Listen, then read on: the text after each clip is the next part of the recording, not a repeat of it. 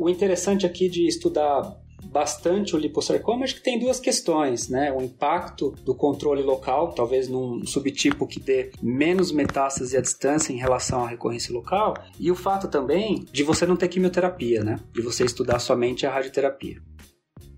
Esse é o colega Elton Leite, ele é radioterapeuta e trabalha hoje no Instituto do Câncer do Estado de São Paulo, no ICESP, e também no Hospital Vila Nova está aqui em São Paulo. Eu trabalhei com o Elton no Consenso Brasileiro de Sarcoma, né, Elton? E é um prazer imenso ter você aqui para discutir esse peito. Os melhores papers publicados, interpretados a fundo por um time de especialistas em oncologia. Seja muito bem-vindo a mais um episódio do Clinical Papers Podcast.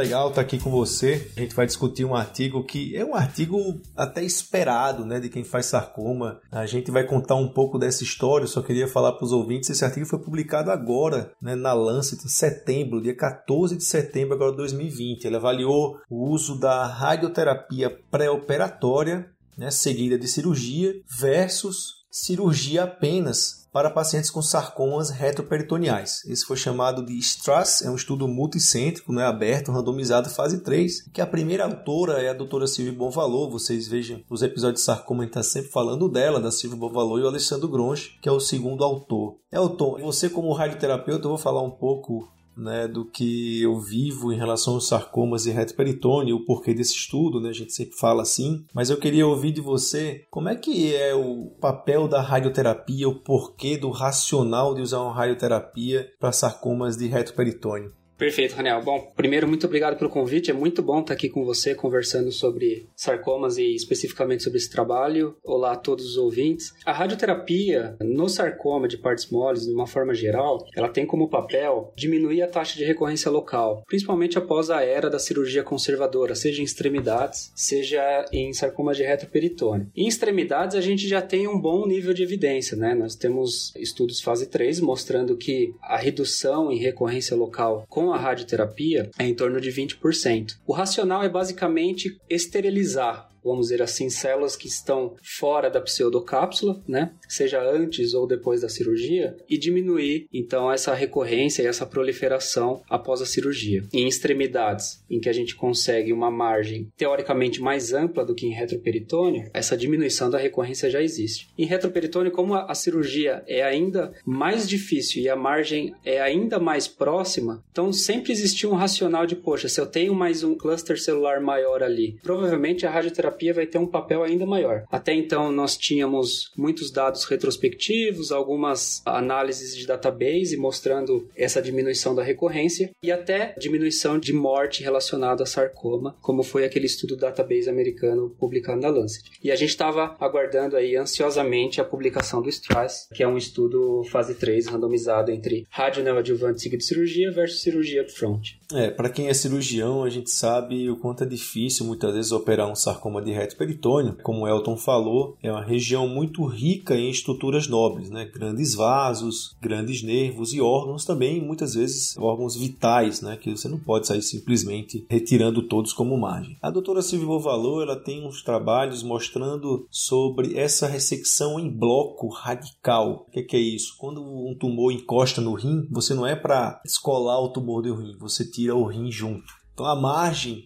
para a ressecção dos sarcomas de reto peritônio, com essa ressecção mais, vamos dizer assim, agressiva em bloco, é considerar estruturas adjacentes, sejam órgãos, a gente vai ver como isso impactou no resultado, mas usar esses órgãos adjacentes como margem. Então a cirurgia termina sendo uma cirurgia muito mórbida, muito grande, no objetivo de diminuir a recidiva, que é o principal problema desses tumores, como o Elton bem falou, porque a aquisição dessas margens é muito difícil. E aí, fazendo um paralelo com a extremidade, onde quando você tem tumores não passíveis de ressecção adequada, ou seja, perto de um nervo ou um grande vaso, a radioterapia termina entrando nesse ponto aí. Né? Você consegue planejar, fazer uma ressecção teoricamente marginal, não intratumoral, mas a radioterapia esterilizou essa margem, então você está apto a fazer uma cirurgia marginal planejada associada à radioterapia com um ganho bom, né, uma diminuição grande de taxa de amputação. E a gente vai falar dos métodos, é bom que vocês guardem essa informação que eu falei, porque nos métodos eu acho que isso se confundiu um pouco. Era como se ele fizesse uma radioterapia para fazer uma amputação. Essa é uma coisa que eu fiquei pensando e vocês vão ver um pouco mais na discussão, né, Elton? Mas realmente é um trabalho que estava todo mundo pensando em fazer, é um trabalho que todo mundo acredita muito no papel da radioterapia para sarcoma, tem um racional né, muito bonito, bem desenhado, que é a gente tem um reto peritônio muito difícil de dar margem, então a radioterapia teoricamente ela iria entrar com tudo nisso aí, mas alguns trabalhos anteriores mostraram maiores taxas de complicação quando usaram bracterapia e alguns trabalhos com radioterapia intraoperatória até do MD antes, do Rafael Polito, não mostraram benefício de sobrevida, uma coisa que ainda ficou nebulosa e esse fase 3 veio e estava todo mundo na expectativa desse resultado.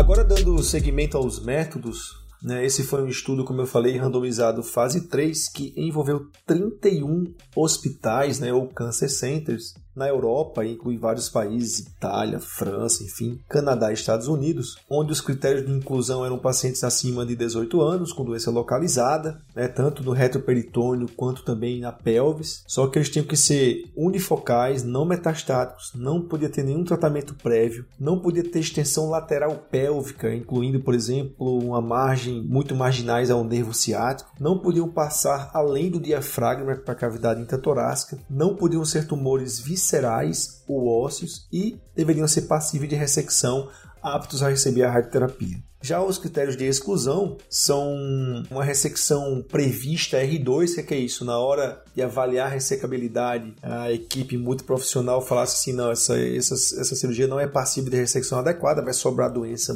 grosseira, esses pacientes serão excluídos. E algumas histologias que não tem nada a ver com os sarcomas que a gente vai ver para esse trabalho, que são os GIST, né, o rabdomiossarcoma, o sarcoma de pequenas células redondas e azuis, os osteosarcomas, sarcomas, tumores desmoides, ou alguma histologia sarcomatóide peritoneal ou alguma metástase de carcinoma. E esse estudo, Raniel, ele tem um racional interessante, porque ele envolve radioterapia pré-operatória, que até então era demonstrada como uma técnica mais segura e menos tóxica do que a radioterapia pós-operatória. A radioterapia foi feita em 28 frações de 180 centigraus seguida de cirurgia no intervalo de quatro semanas. O endpoint primário desse estudo foi sobrevida livre de recorrência abdominal, ele foi feito numa análise por intenção de tratamento. O que também é bastante interessante porque esse era nosso grande receio, né? Quantos desses pacientes que vão para a rádio acabam perdendo o timing da cirurgia, que é o tratamento mais importante, por conta de progressão seja local, seja peritoneal, seja por metástase. Então foi uma análise por intenção de tratamento. Então a expectativa aí era que a radioterapia aumentasse em 20% a sobrevida livre de recorrência abdominal. A definição de recorrência abdominal deles foi um conjunto de fatores. E aqui eu vou ler até em ordem inversa para a gente fazer uma análise em cima disso. Então, falha local após a ressecção, né? Então o paciente operou e progrediu. Ressecção R2, no ato cirúrgico, metástase peritoneal, pacientes que eram inoperáveis do ponto de vista clínico, então ASA 3, aqueles pacientes que durante a radioterapia tiveram progressão para irressecabilidade, envolvimento de artéria, aorta e ossos. E aqui o mais controverso, que é a progressão local por resiste ou a distância em vigência da radioterapia, que a gente vai comentar sobre isso depois. É lembrar que no reporte operatório, né, na descrição cirúrgica, vamos falar assim, deveria estar escrito se existia uma sarcomatose, se as margens foram alcançadas, a ressecção foi totalmente é, R0 ou R1 no máximo, se houve alguma ruptura tumoral e quais os órgãos que foram ressecados como margem, não necessariamente órgãos invadidos, mas que saíram em monobloco com a peça. E o segmento, se a gente está falando de recidiva, o segmento, esse segmento tem que ser um segmento até um tanto intensivo. Né? Lembrar que existe um contrassenso aqui, a gente vai conversar um pouco na discussão, mas era um segmento que eles faziam uma tomografia de base, mais ou menos três meses após a cirurgia ou duas semanas após a radioterapia, para ver, como o Elton falou, se já havia alguma progressão ali durante a radioterapia. Isso tem um impacto no resultado, a gente vai ver. E também no primeiro ano de três, de três meses, no segundo ano de seis em seis meses. Interessante aqui, né? Né, Elton? Eu sei que não tem nada a ver, mas não foi feita nenhuma quimioterapia sensibilizante. Né? A gente está sem oncologista hoje para conversar sobre isso. É, eu acho que pelo próprio tipo histológico dos resultados, né? Mas para sarcomas de extremidade, geralmente a gente faz uma quimioterapia junta, né? quimioterapia sensibilizante. E o desfecho primário, né? Seria o tempo livre de recorrência, né, que seria recaída local ou óbito. E para o cálculo estatístico, né, para o cálculo do N, eles usaram um poder, um erro beta de 90%, e como Elton falou, com expectativa de ganho de 20% em taxa de recorrência, que seria de 50% para 70% em livre de doença, com hazard ratio de 0,52, um erro alfa de 0,05, né, two-sided, né, que seria tanto para o benefício quanto o malefício, o que daria em torno de 102 eventos com 256 16 pacientes randomizados. Eles também planejaram duas análises interinas de safety, isso aqui é muito interessante. A gente tem muitos episódios falando sobre análises interinas, onde com 33 pacientes que tivessem evento e 66 pacientes em cada grupo, eles iriam rever os resultados e caso os pacientes que tiveram sido submetidos à radioterapia pré-operatória tivessem um acréscimo de taxa né, em números de 20% em reoperação, ou esses pacientes do grupo da radioterapia intraoperatória se tornassem inoperáveis em 12%, o estudo seria terminado, finalizado por essa análise anterior de safety. Isso é uma coisa bem é, atual, bem prática de se ver. Ele, ele não falou como calculou o novo P, mas a gente vai ver que pelo resultado isso pouco importou. Além disso, o Comitê Independente de Monitoramento de Dados fez uma análise programada, umas análises específicas, umas subanálises para tirar alguns vieses que os autores acreditaram acontecer e a gente vai comentar também mais para frente.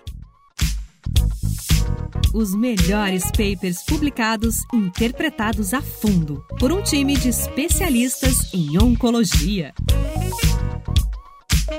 E aí, Elton, vamos para os resultados? Bora lá. Foram recrutados, então, 266 pacientes, 133 em cada braço. No braço cirurgia, 96% completaram o tratamento, e no braço radioterapia, 89% completaram o tratamento. E a gente teve nessa primeira publicação um segmento mediano de 43 meses, né? 3 anos e meio. A sobrevida livre de recorrência no grupo radioterapia foi de 4,5 anos, né? 4 anos e meio, e no grupo cirurgia foi de 5 anos. E nessa primeira análise, então, o estudo ele se deu como negativo para o que eles esperavam em ganho aí sobrevida livre de recorrência a favor do grupo neoadjuvância com radioterapia. É, e esse a favor, diga-se de passagem, seria de 20%. Então, se você não chega a essa diferença, né, a gente considera o estudo negativo. Estudo negativo é muito bom de ser publicado é muito interessante de ser publicado. A gente tem que valorizar as pessoas que fizeram estudo negativo. Lembrar que esse é um estudo, o único e um dos bons estudos randomizados sobre esse tema. A gente tem que entender os nossos vieses, eu como cirurgião, o Elton como radioterapeuta. E a gente começou a fazer algumas análises do estudo, que a gente vai agora entrar um pouco do comentário, um pouco da nossa experiência, do que a gente faz, o porquê, o que é que ele acha desse resultado e do outro, de maneira que os nossos ouvintes também tenham essa curiosidade, né? E essa sensação de incerteza, porque é assim que a medicina é. E aí, falando um pouco da tabela 1, a gente já pode ver que houve uma distribuição igual entre os sexos, né?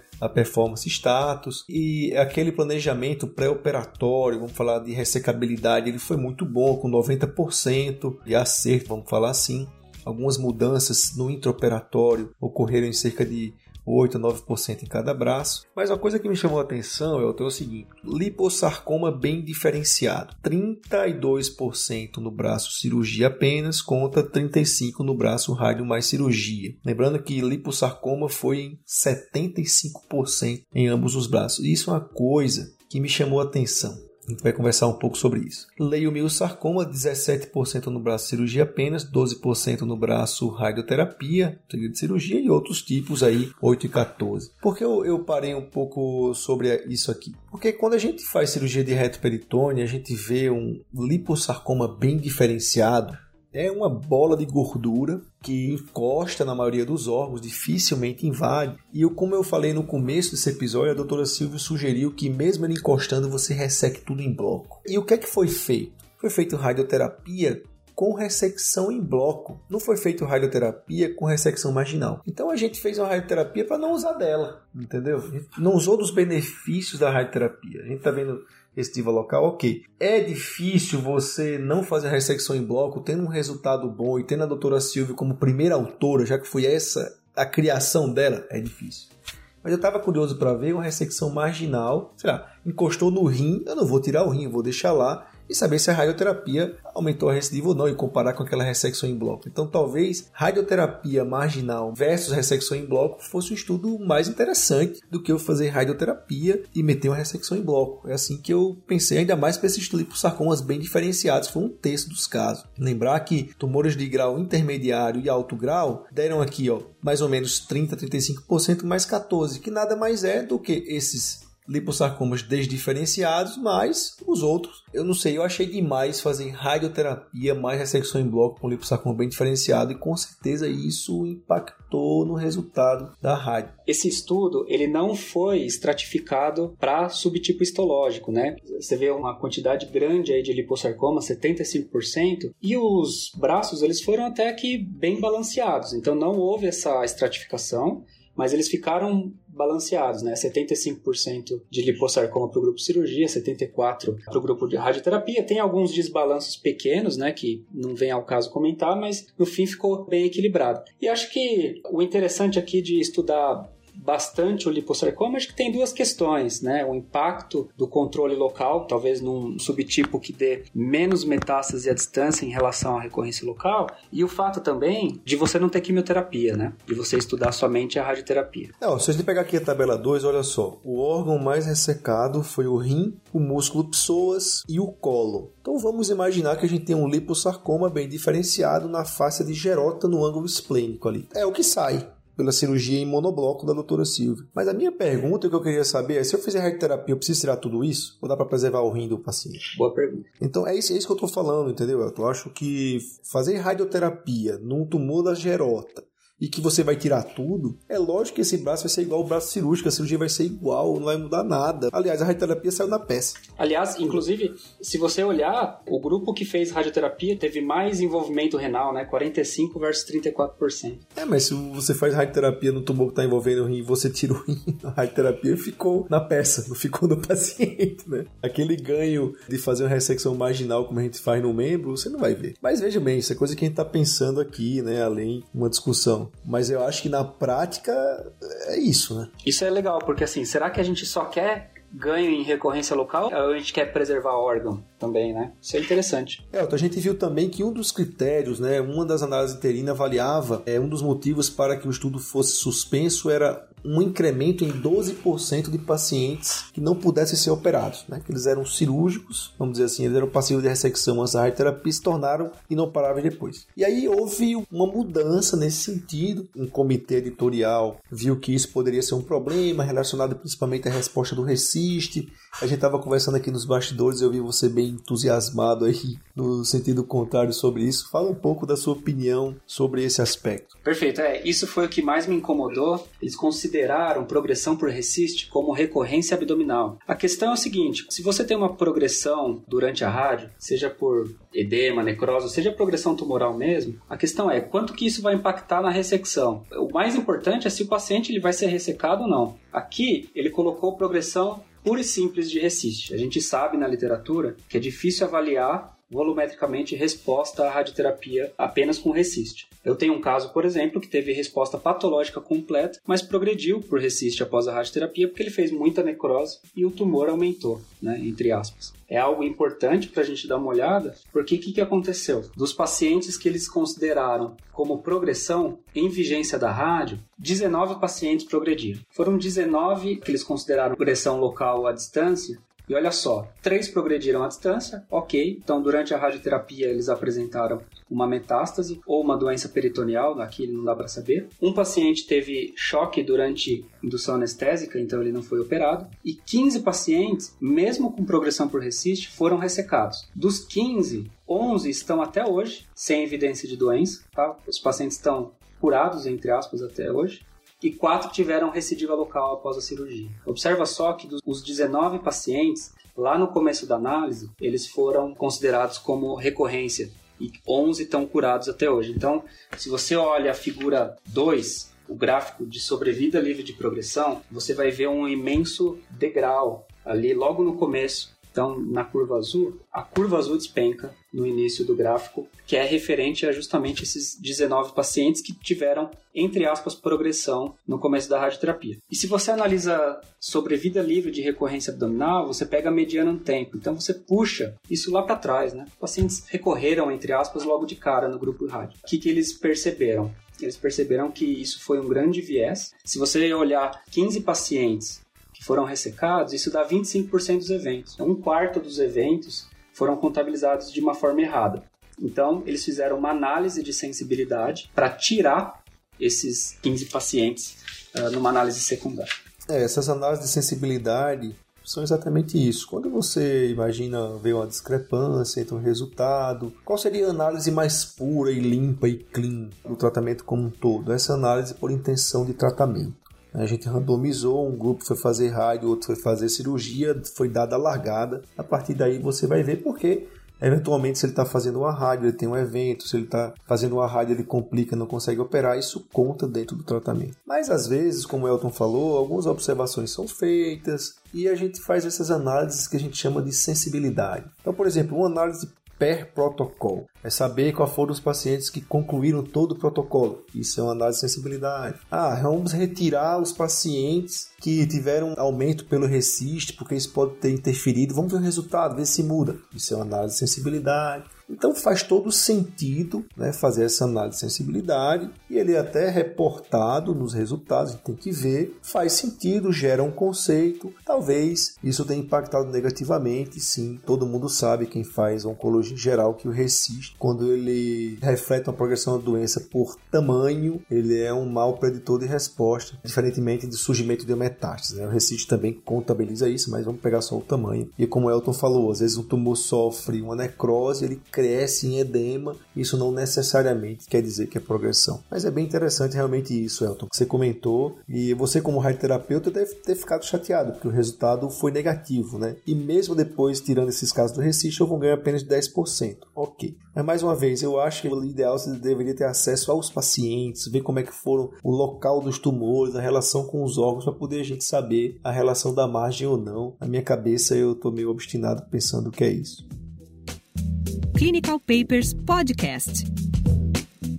E para concluir, eu acho que a gente já falou bastante, né? Eu queria mais uma vez agradecer a você. Enfim, esse é um estudo que estava todo mundo esperando. Então, a conclusão dos autores é que o estudo foi negativo, mas que a gente avaliasse o uso da radioterapia para tumores de linhagem lipomatosa né, em estudos subsequentes achei mais ou menos, mas que não sei se muda muito a conduta. Eu, por exemplo, tenho esse estudo embaixo do braço da seguinte maneira: olha, se eu tiver um liposarcoma é, em gerota, que eu vou ter que ressecar o rim, cólon e o baço, sei lá, eu vou dar margem negativa, eu não vou fazer rádio, vou só operar. É isso que eu tenho na minha cabeça. Mas ainda, se eu tiver um tumor paraórtico, é, a paciente só tem um rim e eu quero deixar o rim dela, provavelmente eu vou usar a radioterapia e fazer a cirurgia marginal. Isso ainda não conseguiu me convencer dessa maneira porque o desenho do estudo não conseguiu me mostrar isso. Mas esse é um pessoal que realmente publica muito, um grupo muito forte, e eu tô doido para assistir uma aula deles comentando esse paper, saber o que eles têm para falar. Né, eu queria mais uma vez agradecer a você a sua presença, é um colega pessoal, já trabalhamos juntos em algum momento,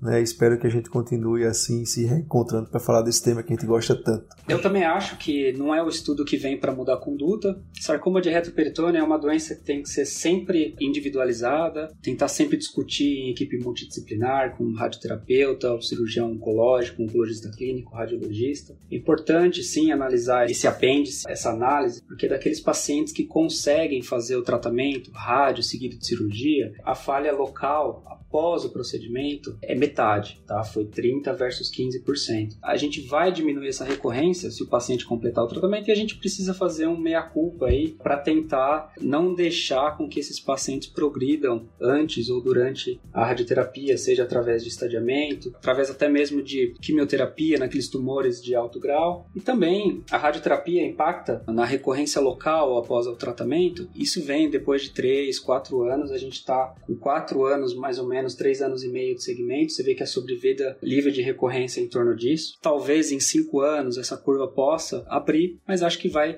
ainda assim ser um estudo negativo por conta desse endpoint. Eu como paciente, eu como médico, eu penso que a partir do momento que você tem uma recorrência local pela metade com a radioterapia pré-operatória, isso ainda é para se pensar e se individualizar a depender do tamanho, da localização e mesmo do subtipo histológico. Não acho que seja um estudo para mudar a conduta, mas é um estudo para a gente poder fazer uma reflexão aí de como a gente tem tratado nossos pacientes, Daniel. É isso aí, pessoal. Um grande abraço e até semana que vem.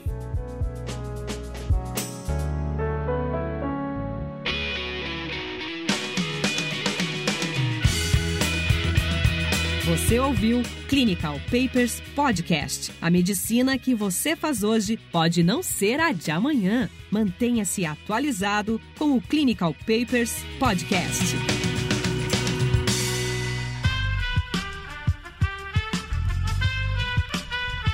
Esse podcast foi editado por Aerolitos Edição Inteligente.